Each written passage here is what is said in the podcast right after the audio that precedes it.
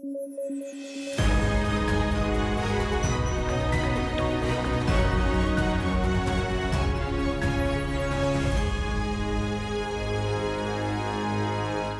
Hola, ¿qué tal? Esto es Debate a través de sudaca.pe. Yo soy Alexandra Ames y como siempre estamos aquí con David Rivera y Paolo Benza para discutir las noticias más importantes del día. Y empezamos con una noticia eh, importante respecto a las posibilidades de gobernabilidad y son o se trataría, mejor dicho, de las movidas eh, que estaría haciendo tanto Perú Libre y las movidas que están haciendo diversos congresistas de diversas bancadas eh, para el Congreso electo, digamos que está próximo a juramentar, para em, ver justamente qué eh, alineamiento o alianzas pueden existir alrededor de esto, ¿no? Algo interesante que salta es una nota de la República respecto a Alex Paredes, que ha mencionado que eh, no necesariamente eh, va a promover desde su lado una nueva constitución. Eso tiene que hay temas mucho más importantes o mucho más prioritarios en un contexto de emergencia, digamos, eh, como el, el que nos encontramos como para empujar una cosa como esta.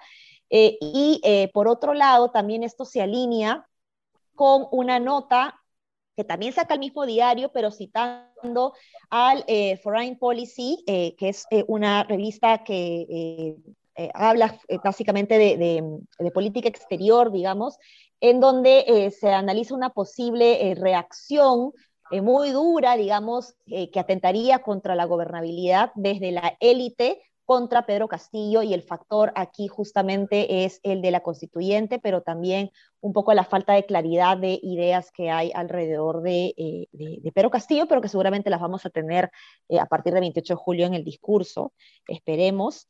Eh, pero David, cuéntanos un poquito más sobre las movidas internas que se están haciendo para promover de alguna manera una mayor gobernabilidad. Sí, a lo de Alex Paredes, que has mencionado, hay una nota interesante del comercio sobre las movidas que está habiendo ya en el Congreso, en el Congreso elegido para la conformación de la mesa directiva. Y lo que transmite la nota es que en la medida que Perú Libre está buscando presidir la mesa directiva, eh, aparentemente comienzan a haber algunas dosis de realismo. y, por ejemplo, estarían cediendo en el tema de la constituyente. Eh, yo primero me sorprendí con lo que dijo Alex Paredes y cuando leí la nota del comercio entendí mucho más por, qué, por qué la necesidad de esa declaración, ¿no?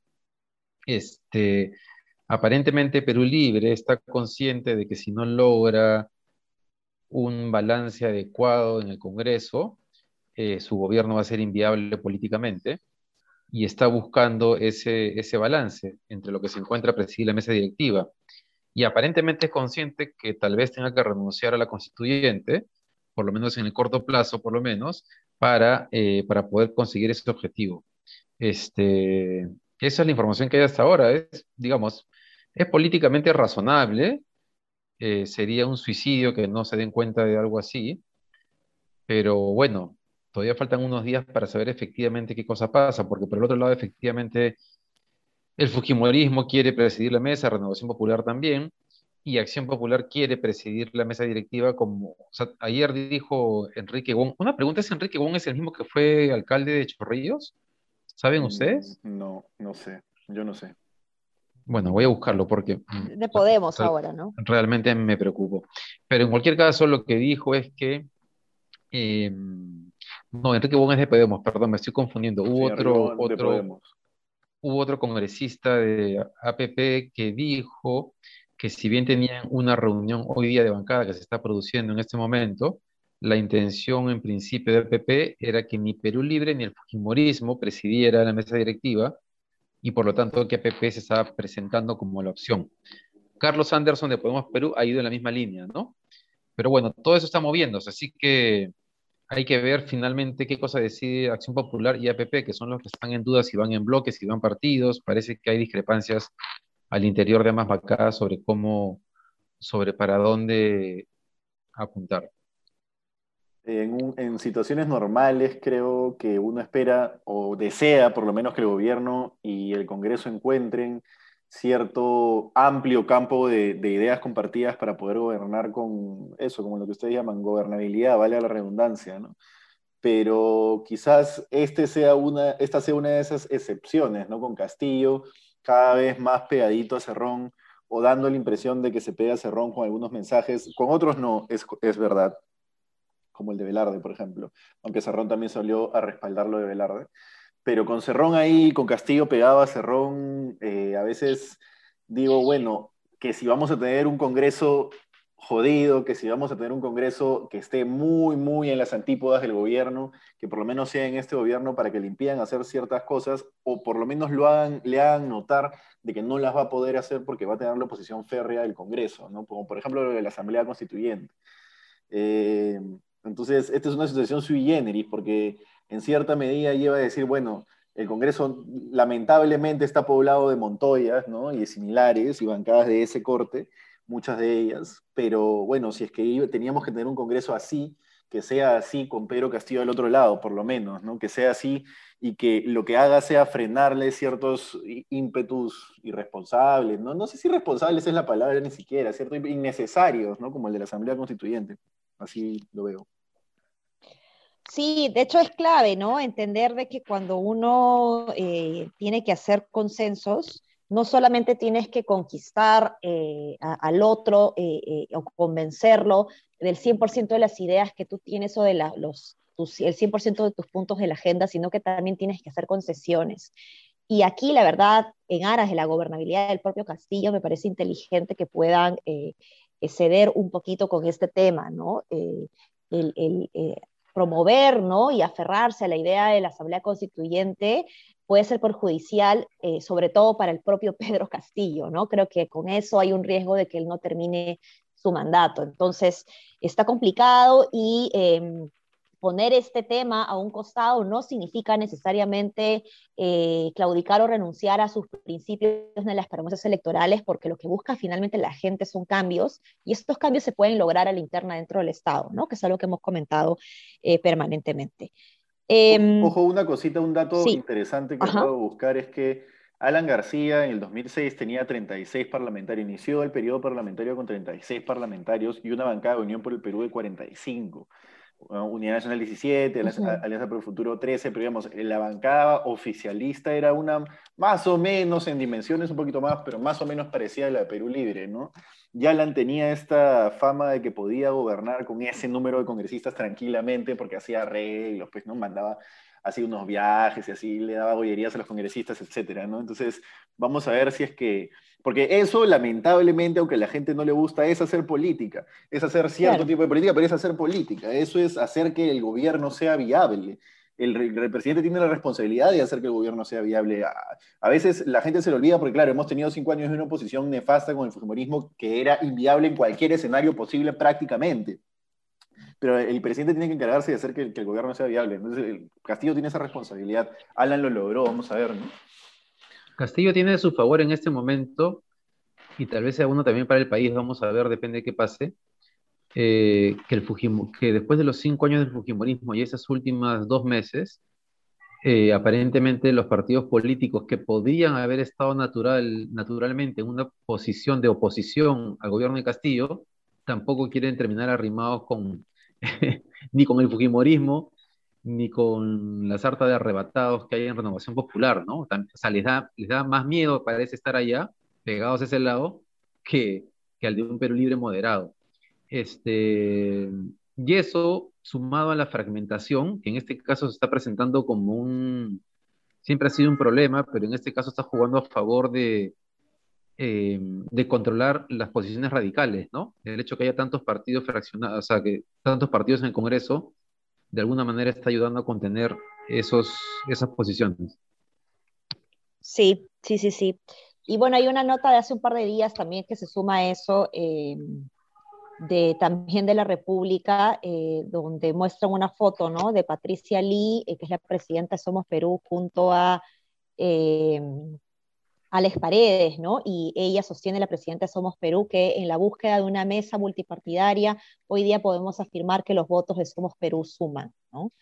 Eh, Entonces, bueno, son, son movidas ahí eh, interesantes que, que, se van a dar. Por lo pronto ya tenemos eh, la mesa directiva de la Junta Preparatoria instalada desde el día de ayer, em, que se trata justamente de trabajar todos los, los arreglos para la juramentación eh, que se va a dar el 28 de julio.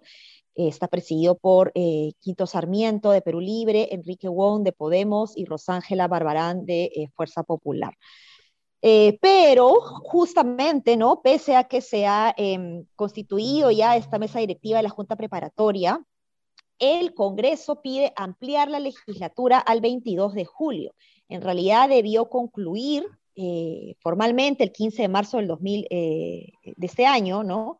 Pero se ha extendido hasta el 16 de julio, hasta el día de hoy, ¿no? Pero se está buscando extenderla eh, mucho más, ¿no? Entonces esto evidentemente se traslapa con esta mesa directiva, eh, lo cual es raro porque es eh, complicado, digamos, que se sigan debatiendo leyes en, la legislatura mientras hay todo un proceso preparatorio para ya empezar con la próxima gestión. ¿Cómo ven ustedes eso? ¿Creen que afecta un poco la gobernabilidad de la gestión parlamentaria entrante? que altera eh, las normas, digamos, que estamos, estamos teniendo lamentablemente aprobaciones o intentos de aprobaciones express.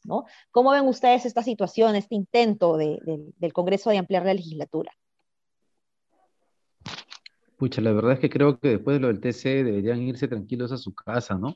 Igual les van a pagar, pero no, una pregunta, ¿eh? ellos eh, han, han, mandado esta carta a la presidenta Mirta Vázquez. ¿Quién decide esto? Me imagino que la Junta de Portavoces, ¿no? Sí, eh, pero... Si se emplea la legislatura? Porque eh, yo, imagino que Mirta Vázquez, pues, digo, ahí mi duda es qué cosa va a hacer Mirta Vázquez, ¿no? Si es que va a decir que no o si va a negociar qué cosa meter, qué cosa no meter. ¿Se acuerdan que hace unos días comentábamos que este Congreso había eh, batido el récord por lejos de leyes aprobadas por insistencia, ¿no? que es uno, uno, uno, de los temas en agenda por los cuales quieren ampliar la, legislatura, es decir, esos proyectos que han sido observados por el Ejecutivo igual los quieren aprobar.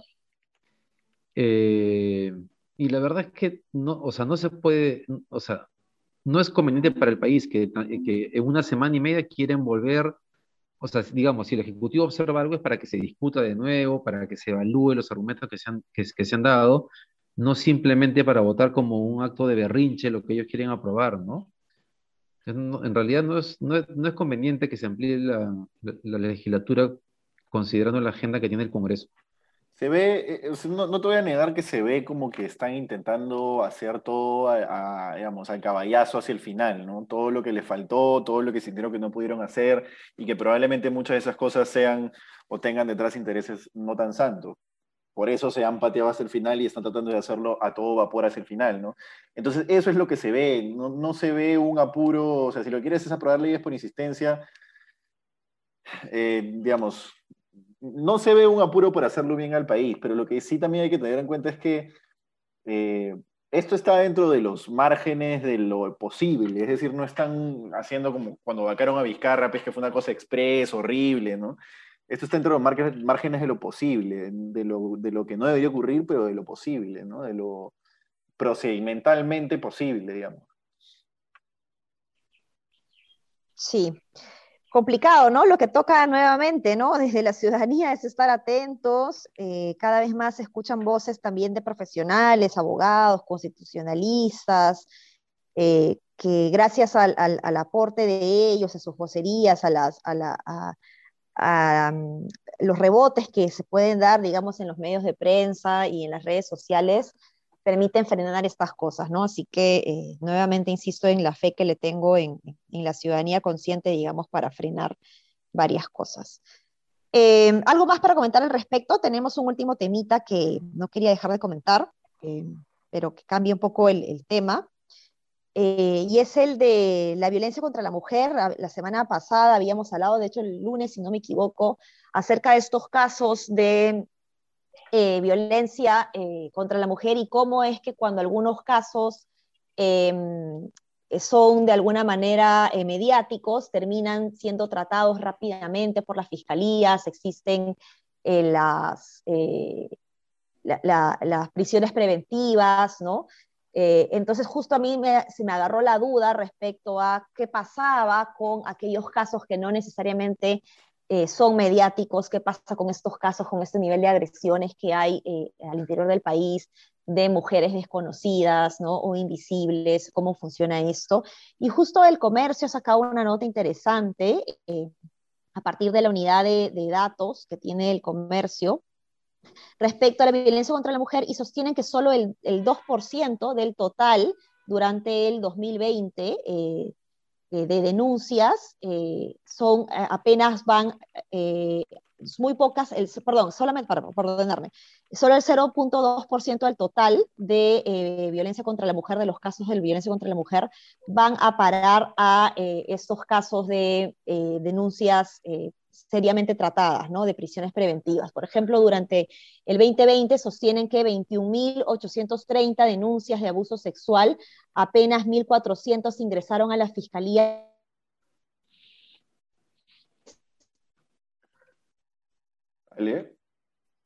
Creo que la perdimos. Y de estas, Ale, bien Ale. solamente, creo que me fui un ratito, solo, sí, discúlpeme, solo, Re- me fui un repite de nuevo, porque justo te cortaste en la, en la parte de la información. Por favor. De esto, mil disculpas, de 1.400 que ingresan a la fiscalía, solo el, do- el 0.2% eh, del total de acusados es, eh, van a prisión preventiva, ¿no? Entonces, evidentemente, hay muchísimo por trabajar alrededor de este tema. Eh, creo que es importante que los medios de prensa se comprometan con estos casos emblemáticos, digamos, pero eh, de alguna manera, pues las fiscalías tienen, que ser conscientes de que eh, estos casos mediáticos no necesariamente tienen corona y también existen otras mujeres al interior del país que merecen también tener la misma calidad de acceso a justicia, ¿no? Leí el punto de la vez pasada que comentabas era que el marco legal ya establece la celeridad de la prisión preventiva. Ese, ese es, ese es el concepto, ¿no? O sea que sí, si, así es. Ajá. o sea, si hay un alto flagrante, tienes que, o sea, tiene que haber una, una, una prisión preventiva y ahí lo que está pasando es que no se está cumpliendo, ¿no? Sí, así es. Es que justamente eh, conversaba yo, esta duda sale porque conversaba con algunos amigos que eh, me decían de que hay varias fiscales mujeres que eh, se han comprado este pleito, digamos, pero estas fiscales están principalmente en, el, en Lima. Entonces, a partir de eso sale mi duda Mm. de cómo están compuestas las fiscalías a nivel nacional, ¿no? Claro, pucha, que es, es, ahí van a tener que darle recursos especiales al Ministerio Público para que pueda cumplir con esa y capacitación y sensibilización, porque, Sí, tal cual. porque sí, pues la ley, este es otro, otro, otro de los ejemplos de los que hemos conversado en que la ley eh, o un papel no, no te garantiza una, una reforma, pero claro, este es uno de los, uno de los casos más urgentes en los cuales se requiere que efectivamente funcione, ¿no? Porque lo que pasa en el Perú es un drama. Eh, lamentablemente es uno de esos casos en los cuales de tanta información que hay todos los días, de todos los casos que hay todos los días, a veces, a veces uno termina como, es como el tema de las muertes por el COVID, ¿no? Ya como son más de 190 mil, ya no es, ya no es tan mediáticamente tan grave como lo era al inicio, a pesar que es el mismo problema, ¿no? Este, pero igual se requiere, como dice Ale, que el gobierno y que la fiscalía hagan que eso funcione, ¿no? Sí, pues Una, efectivamente. una anécdota cortita sobre eso, ¿no? Para, digamos, aportar desde ahí, que es, una vez estaba, estaba de viaje por cosas y terminé en un pueblo de, es un pueblo, literalmente un pueblo, de Abancay que se llama Pampachiri, ¿no? Muy, muy alejado. Y había una comisaría, me quedé hablando un buen rato afuera de la comisaría con el policía y me empezó a contar qué había pasado la semana anterior, el día anterior, no la semana anterior. Y para empezar me dijo que el 40% de los casos que atendía en el pueblo, porque claramente es un lugar muy seguro, eran de violencia doméstica, de violencia contra la mujer. El 40% si no me, si no me dijo más, pero bueno, es lo que recuerdo.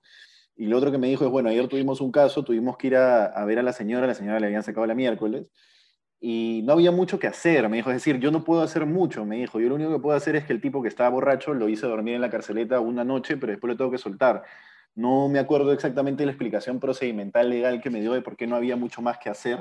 Entiendo que, que lo que la señora tenía que hacer si es que quería denunciar o si que quería pedir protección era tener que ir hasta la ciudad, tomar un carro que pasaba solo dos veces a la semana, quedarse en la ciudad, pagar hospedaje, cosas que probablemente eran, estaban lejos de su alcance en ese momento, ¿no? Y ahí me, ahí me quedó clarísimo con ese escena y con ese momento me quedó clarísimo que sí, efectivamente lo que las mujeres viven en zonas alejadas donde no hay, como dice Ale, digamos, una estructura que las proteja es terrible, es terrible. Es dramático.